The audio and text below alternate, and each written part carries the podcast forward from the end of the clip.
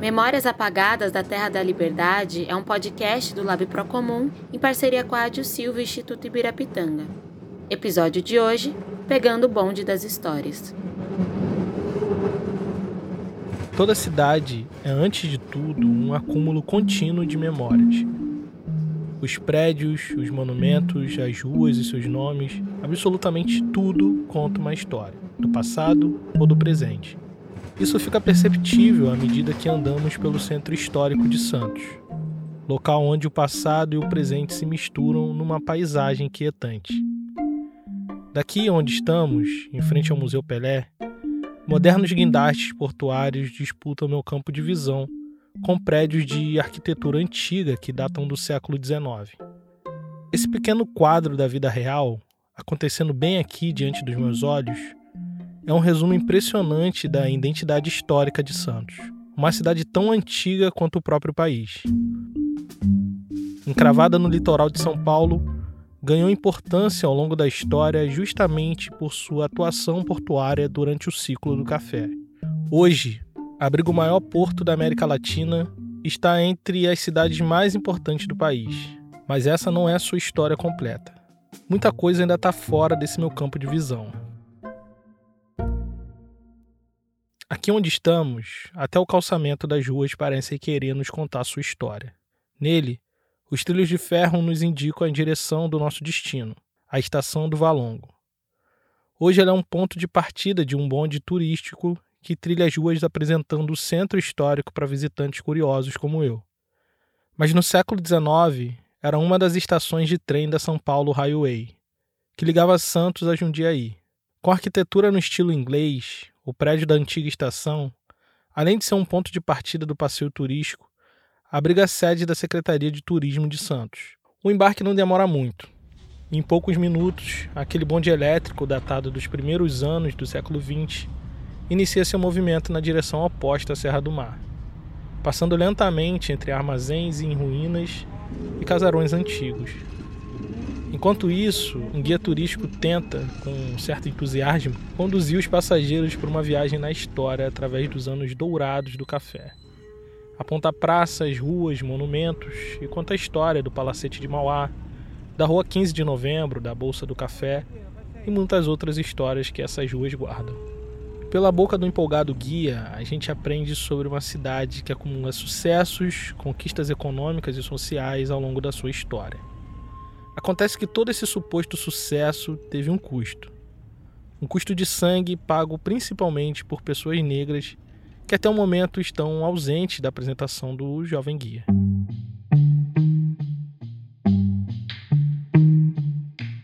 Não é novidade para ninguém que o Brasil foi construído sobre as costas de sua população negra. Mas é surpreendente que ainda hoje, depois de mais de 100 anos da abolição da escravidão, elas ainda estejam ausentes ou diminuídas da história oficial. Mas é importante dizer que o guia no bonde turístico é só um sintoma de algo muito maior do que ele. Ao fim da escravidão, houve no Brasil inteiro um esforço coletivo de apagamento histórico das populações negras. Nos bondes e nos livros da escola, durante anos ouvimos falar de igrejas, praças e monumentos mas sabemos muito pouco sobre as mãos que as construiu sob violência e trabalho compulsório. Sabemos menos ainda sobre negros livres e libertos que agiram coletivamente para não só resistir à escravidão, como também acabar com ela. A bordo do bonde, a escravidão e seus males são amenizados, dando lugar a uma narrativa de que em Santos houve uma abolição espontânea, sem necessidade de leis como se as elites proprietárias, que exploraram o trabalho escravo por anos, resolvessem sem nenhum motivo libertar aqueles negros infelizes por pura caridade. O passeio chega ao fim sem que se mencione os quilombos do Pai Felipe ou do Jabaquara. Não se fala da culinária, da música ou das organizações coletivas geridas por pessoas negras. Nada. O bonde que sai da estação do Valongo é apenas um pedacinho daquilo que costumam chamar de história oficial. Essa é a história que está no imaginário coletivo da população brasileira. Uma história construída ao longo do tempo através de cartilhas, livros didáticos e passeios turísticos. Mas o que chamam de história oficial, na verdade é apenas um ponto de vista, que não é a história toda e nem é oficial. Ao longo dos anos, após a abolição, pessoas negras têm se dedicado a pesquisar, escrever e manter a memória histórica da população negra. E aqui em Santos não é diferente. Nesse podcast você vai conhecer um pouco da história dessa cidade e saber quem são as pessoas que estão mapeando as memórias, narrativas e tecnologias negras da Baixada Santista. Meu nome é Tiago André e esse aqui é o Memórias Apagadas da Terra da Liberdade.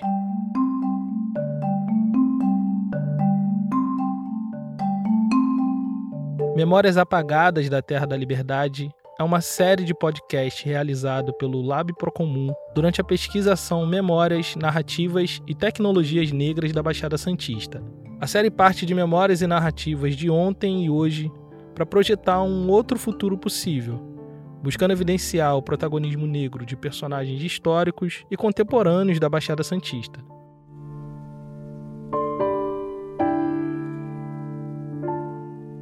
Episódio de hoje: Pegando o bonde da história.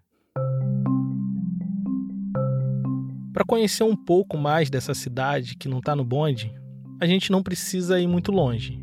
A um pouco mais de um quilômetro da antiga estação do Valongo, no centro histórico, está o bairro Vila Nova, e é lá que está localizada a sede do Lab Procomum, que é um laboratório de inovação cidadã que é gerido pelo Instituto Procomum.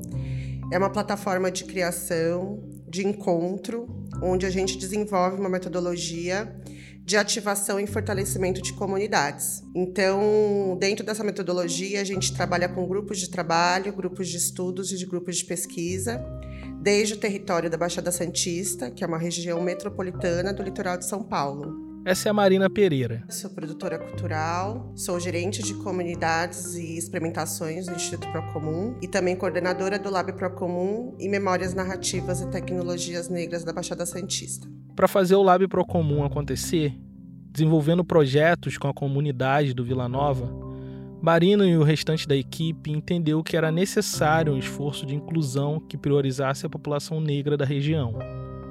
Em pouco tempo, o programa se encheu de pessoas negras inventivas, criativas e de enorme potencial de realização. E a gente começou a perceber que isso invertia muito da lógica de participação de pessoas negras que acontecem, na maioria das suas vezes, em outros espaços assim da região. A gente tinha esse depoimento assim de muitas pessoas que vinham aqui e falavam esse que aqui tinham rostos diferentes, presenças diferentes, corpos diferentes que né, estavam envolvidos nesse programa. Antes de ser conhecido como Vila Nova, o bairro onde está localizada a sede do Lab Procomum era chamado de Macuco, que depois de algum tempo se tornou Vila Matias. Esse lugar de fronteiras incertas que mudam de nome e se reorganizam organicamente ao longo do tempo é chamado de Bacia do Mercado, uma região que abriga diversos bairros de maioria negra e que leva esse nome por sua proximidade com o mercado público municipal de Santos. A gente entende que foi a partir daqui que muita coisa aconteceu. Então a gente tem, por exemplo, na bacia do mercado, as catraias que ligam, né, a Santos a Vicente de Carvalho, que é um distrito do Guarujá, onde existe uma forte presença dessa história negra nordestina aqui na região. A gente tem os morros, né? Bem próximo daqui, o Monte Serra, onde também essa história negra era, é predominante, né? Através da capoeira, das tiriricas. E é um bairro, assim, com desafios sociais, né? Marcadores de desigualdades sociais, problemas que se arrastam, né? Como consequência dessa falsa abolição que a gente teve do dia seguinte, né? Apesar da contribuição social, cultural e política ao longo da história, a população negra da Baixada Santista permanece socialmente e geograficamente marginalizada. Em 2015, o Nexo Jornal publicou uma matéria que sintetizava e traduzia os números de segregação racial no Brasil inteiro. Fruto de um extenso trabalho que envolveu as maiores cidades do país, pesquisadores fizeram um mapeamento para entender o quão racialmente divididas estão as cidades brasileiras. A partir desse estudo, os pesquisadores fizeram um ranking e a cidade de Santos aparece como a terceira cidade mais segregada do país. Isso quer dizer que em Santos há bairros quase exclusivamente brancos e bairros quase exclusivamente negros e indígenas. Você deve imaginar quais bairros acabam sendo mais privilegiados pelo poder público. Bom, a gente está à margem, né? Na questão social, na questão política, a gente está à margem, porque é aquela história dos caras terem feito a lição de casa, assim, no sentido de apagar a história. Então, quando a gente não conhece a nossa, a nossa própria história, a gente não tem como recorrer pelos nossos direitos, pelas coisas sociais políticas que nos tocam, assim. Essa é Juliana de Freitas, integrante do Lab Procomum. A população negra na Baixada Santista, ela se concentra, né, como a Marina já colocou, ela se concentra nos cortiços, na, nas quebradas, nas favelas. Quando você pega o mapa da, da Baixada Santista, e aí é até bem interessante olhar isso, dá para você traçar quase que uma linha reta, assim, entre ponta da praia, onde se concentra a população né, mais rica, mais de classe média, as classes mais altas, e aí para trás você tem onde se concentra a população negra. Então o mapa ele diz muito sobre sobre essas questões do presente, né, e de como tudo que é do passado a gente é sempre consequência, né, de tudo que acontece antes. A gente é sempre o resultado. Isso significa dizer que não chegamos nesse estado de coisas por mero acidente ou acaso. Ao longo da história, houve uma série de ações individuais e coletivas que empurraram as pessoas negras para as margens sociais e geográficas da cidade de Santos. Mas para entender como isso aconteceu, a gente precisa buscar na história. E é justamente no passado da cidade que reside as respostas que podem nos ajudar a entender esses números. Mas só tem um problema. Na história contada nos bondes, passeios, cartilhas, a tal história oficial, é exaltado um suposto sucesso e prosperidade da cidade. Olhando para o seu passado e para o presente, os guias apontam monumentos erguidos em memória de heróis que não são negros. E a história e memória dessa população, aos poucos, está sendo apagada. Pensando nisso, Marina, Juliana e toda a equipe do Lab Procomum tiveram uma ideia. E se nós, pessoas negras dessa cidade, fizéssemos um levantamento dos nossos monumentos, feitos e organizações do passado e do presente? E se a gente contasse nossa própria história e trajetória? Foi assim que começaram uma investigação sobre as memórias, narrativas e tecnologias negras da Baixada Santista. E para isso, contaram com a ajuda do Marcos Augusto Ferreira. Eu sou jornalista há 30 e poucos anos, 33 anos, moro em Santos, no momento, eu deixei de lado o jornalismo e estou fazendo a pesquisa dentro do projeto Memórias Narrativas e Tecnologias Negras da Baixada Santista. A missão do Marcos era olhar para o passado da cidade de Santos e encontrar nela os vestígios das realizações e feitos da população negra e organizar tudo isso em um único documento. Mas não demorou muito para ele perceber que, na verdade, não tinham só vestígios tinha evidências muito sólidas da contribuição negra na Baixada Santista. Pesquisas aqui, documentos ali, livros publicados acolá, uma coxa de retalhos que precisava ser organizada numa narrativa coesa que pudesse dar sentido histórico e jogar uma luz nessa história há muito tempo esquecida. Quando digo há muito tempo, é há muito tempo mesmo. Santos, na verdade, Santos se situa numa ilha. Ela tem, ela, o município de Santos tem uma parte continental extensa, mas o centro urbano, o centro nervoso ali, digamos assim, as moradias, as principais, é na ilha de São Vicente. Né? Santos divide a ilha de São Vicente, parte município de Santos, parte município de São Vicente. Em 1532, a ilha de São Vicente foi um ponto de partida daquilo que um dia se tornaria o Brasil. Isso porque, nesse ano, Martim Afonso de Souza foi enviado pela coroa portuguesa até o local com a missão de fundar a primeira vila desse território. Obviamente, antes mesmo de 1500, o Brasil já recebia visitas de navegadores europeus. Mas ao fundar a Vila de São Vicente, o emissário português oficializou a posse do local e o interesse português em estabelecer atividades econômicas na região. Quando chegou aqui para cumprir sua missão, Martim Afonso não chegou só. Trouxe consigo fidalgos e plebeus portugueses para cultivar a terra e construir engenhos de açúcar. Foi nesse contexto que as primeiras pessoas negras chegaram ao território que hoje conhecemos como Baixada Santista. Elas vieram trazidas à força, contra sua vontade, para trabalhar como escravizados em engenhos de produção de açúcar português. Há historiadores que falam que em 1532 já tinha. Já havia escravos, já desde os primeiros desembarques aqui já vieram com, com negros escravizados. Outros falam em por volta de 1540, 42. Mas de qualquer forma, já na primeira metade do século XVI, há negros escravizados, negros sequestrados na África e trazidos para o Brasil e, e, desembarcados aqui na Ilha de São Vicente, no povoado de Guaguaçu, Vila de Santos e tal. A produção de açúcar na Ilha de São Vicente era uma das maiores de todo o território.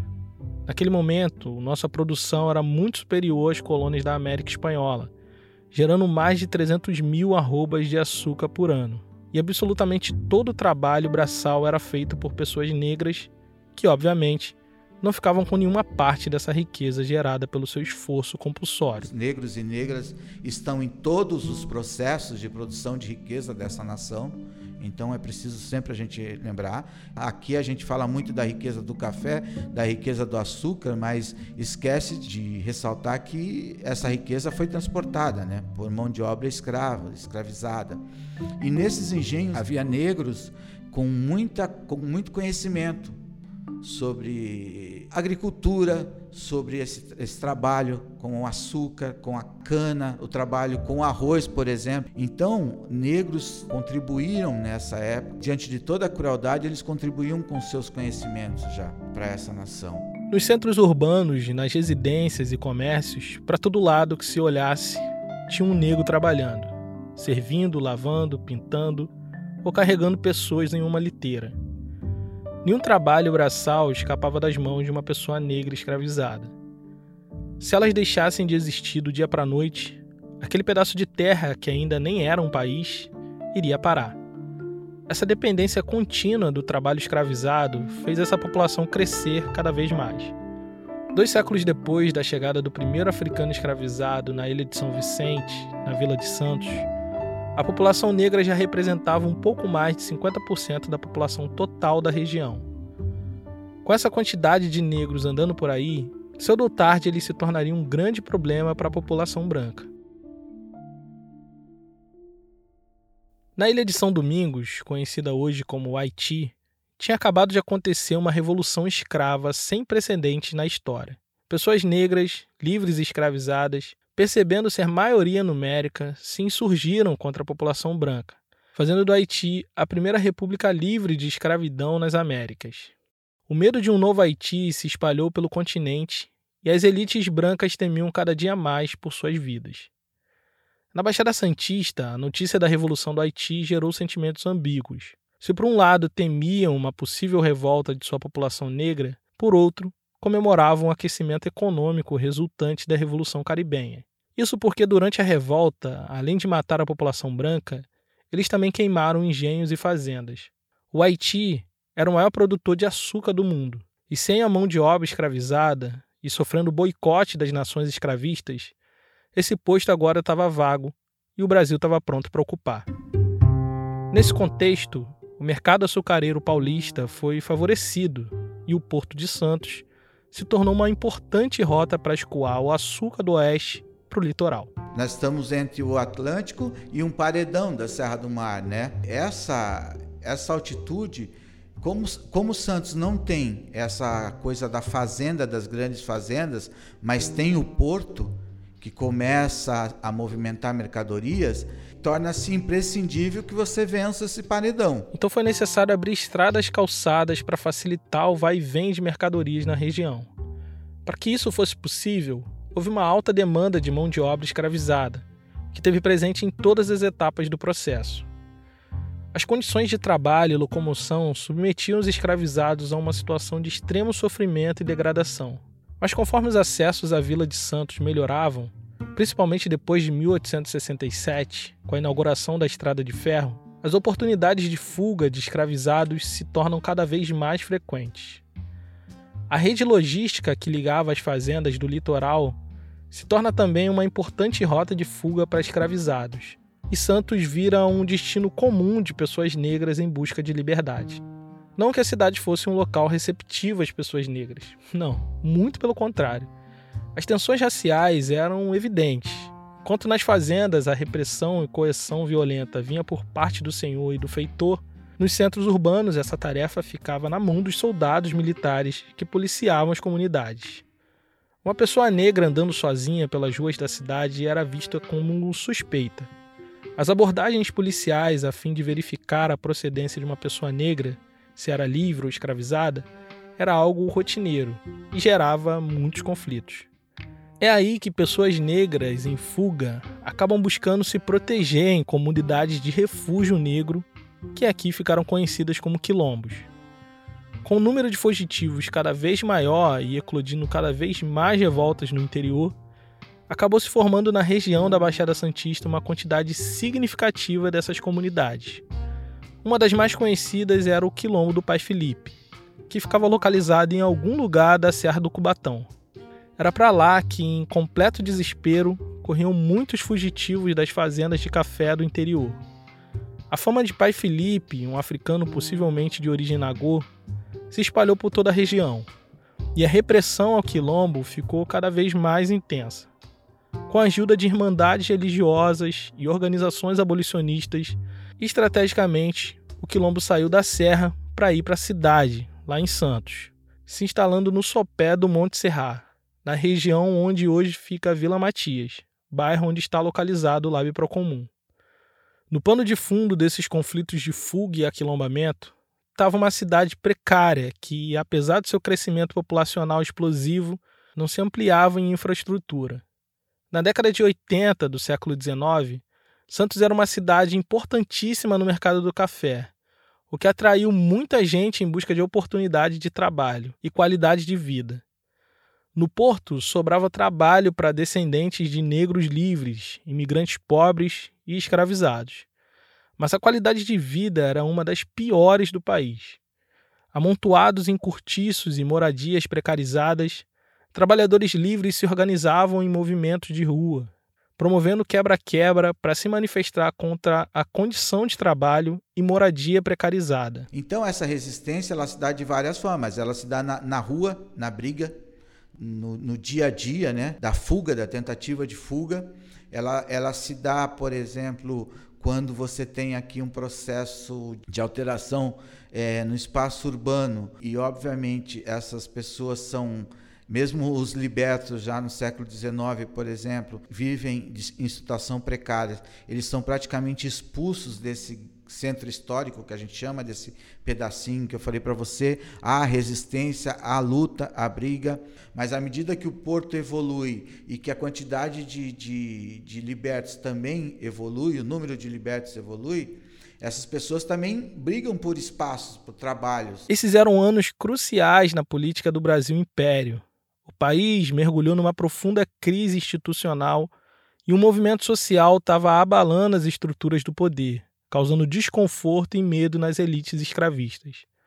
Eu estou falando do movimento abolicionista, que apesar de ter florescido no meio das elites, só ganhou força em todas as camadas sociais quando esteve sob a liderança de pessoas negras como José do Patrocínio, André Rebouças e Vicente de Souza. Esse clima de insatisfação da população negra livre da Baixada Santista foi um terreno fértil para que a militância abolicionista pudesse florescer.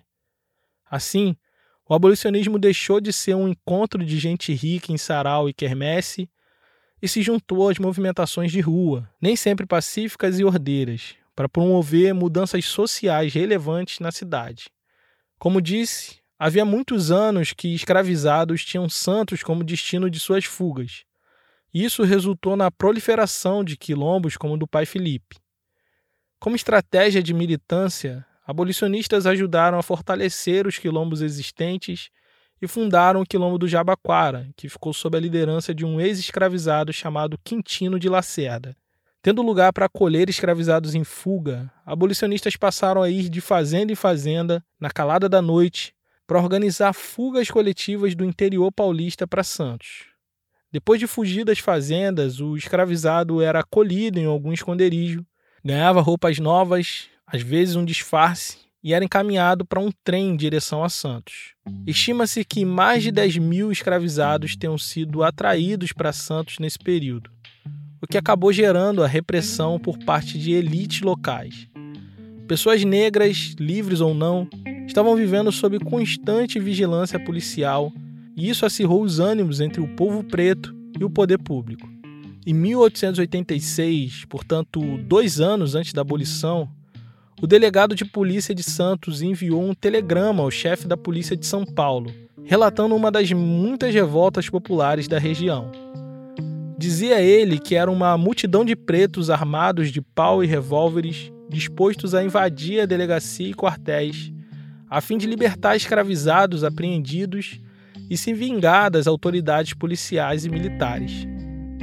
Esse tipo de revolta popular, de maioria negra, estava cada vez mais frequente e a cidade caminhava para uma guerra civil. Abolicionistas se articularam para pressionar o poder local a declarar Santos como um território livre da escravidão.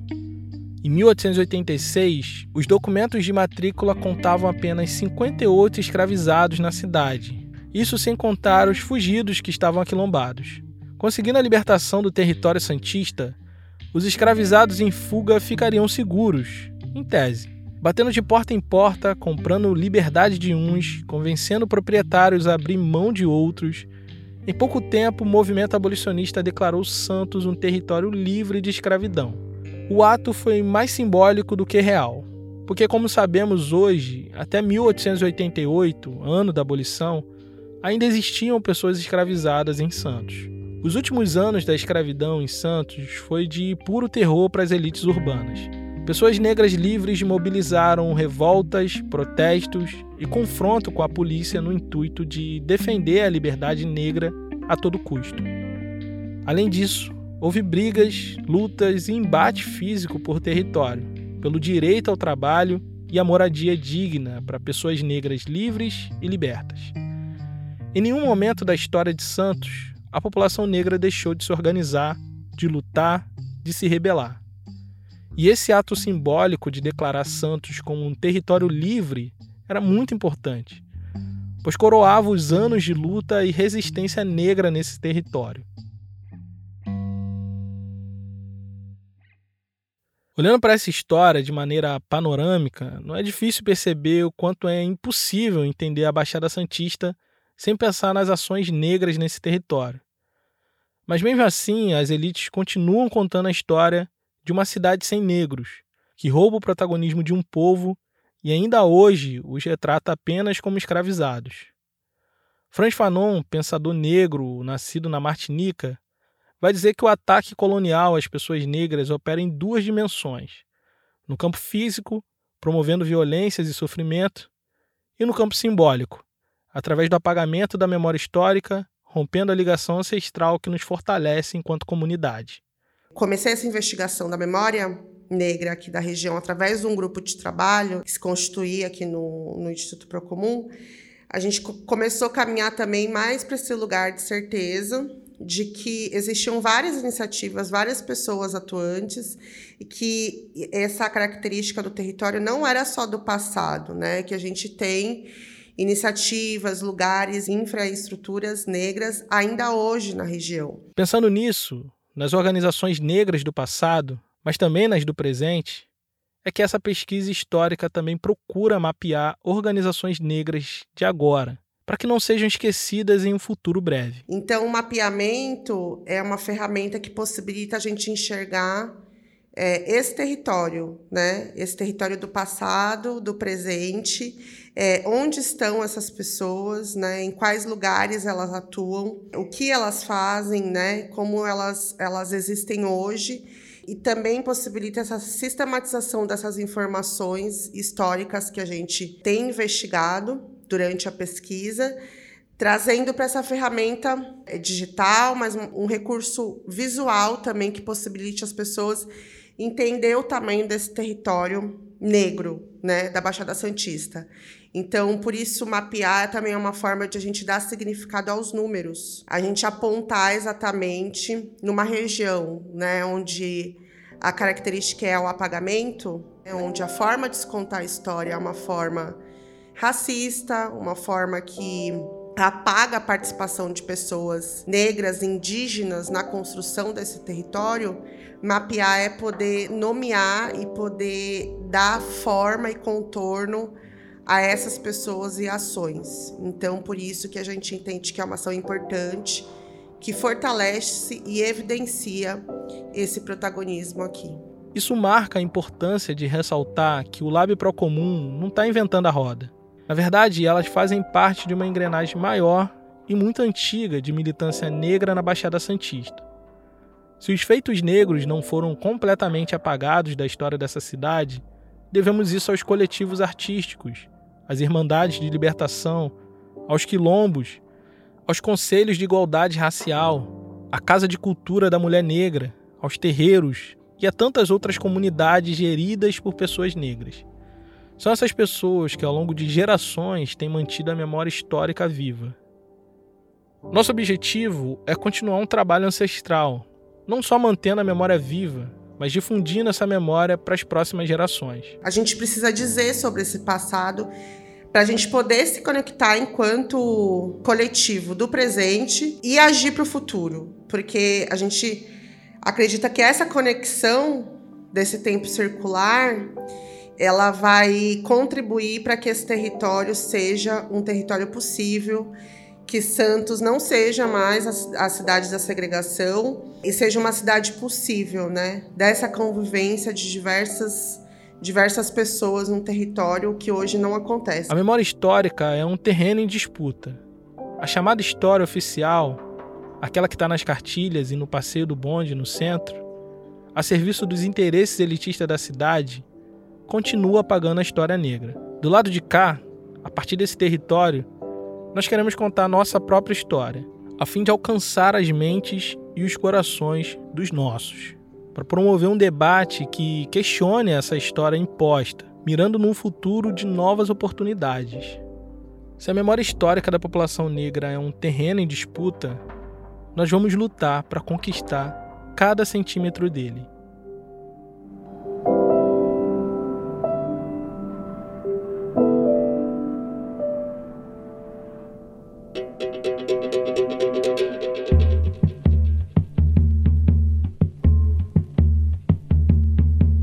Esse podcast faz parte do projeto Memórias, Narrativas e Tecnologias Negras da Baixada Santista, desenvolvido pelo Instituto Procomum em parceria com a Ádio Silva e financiado pelo Instituto Ibirapitanga.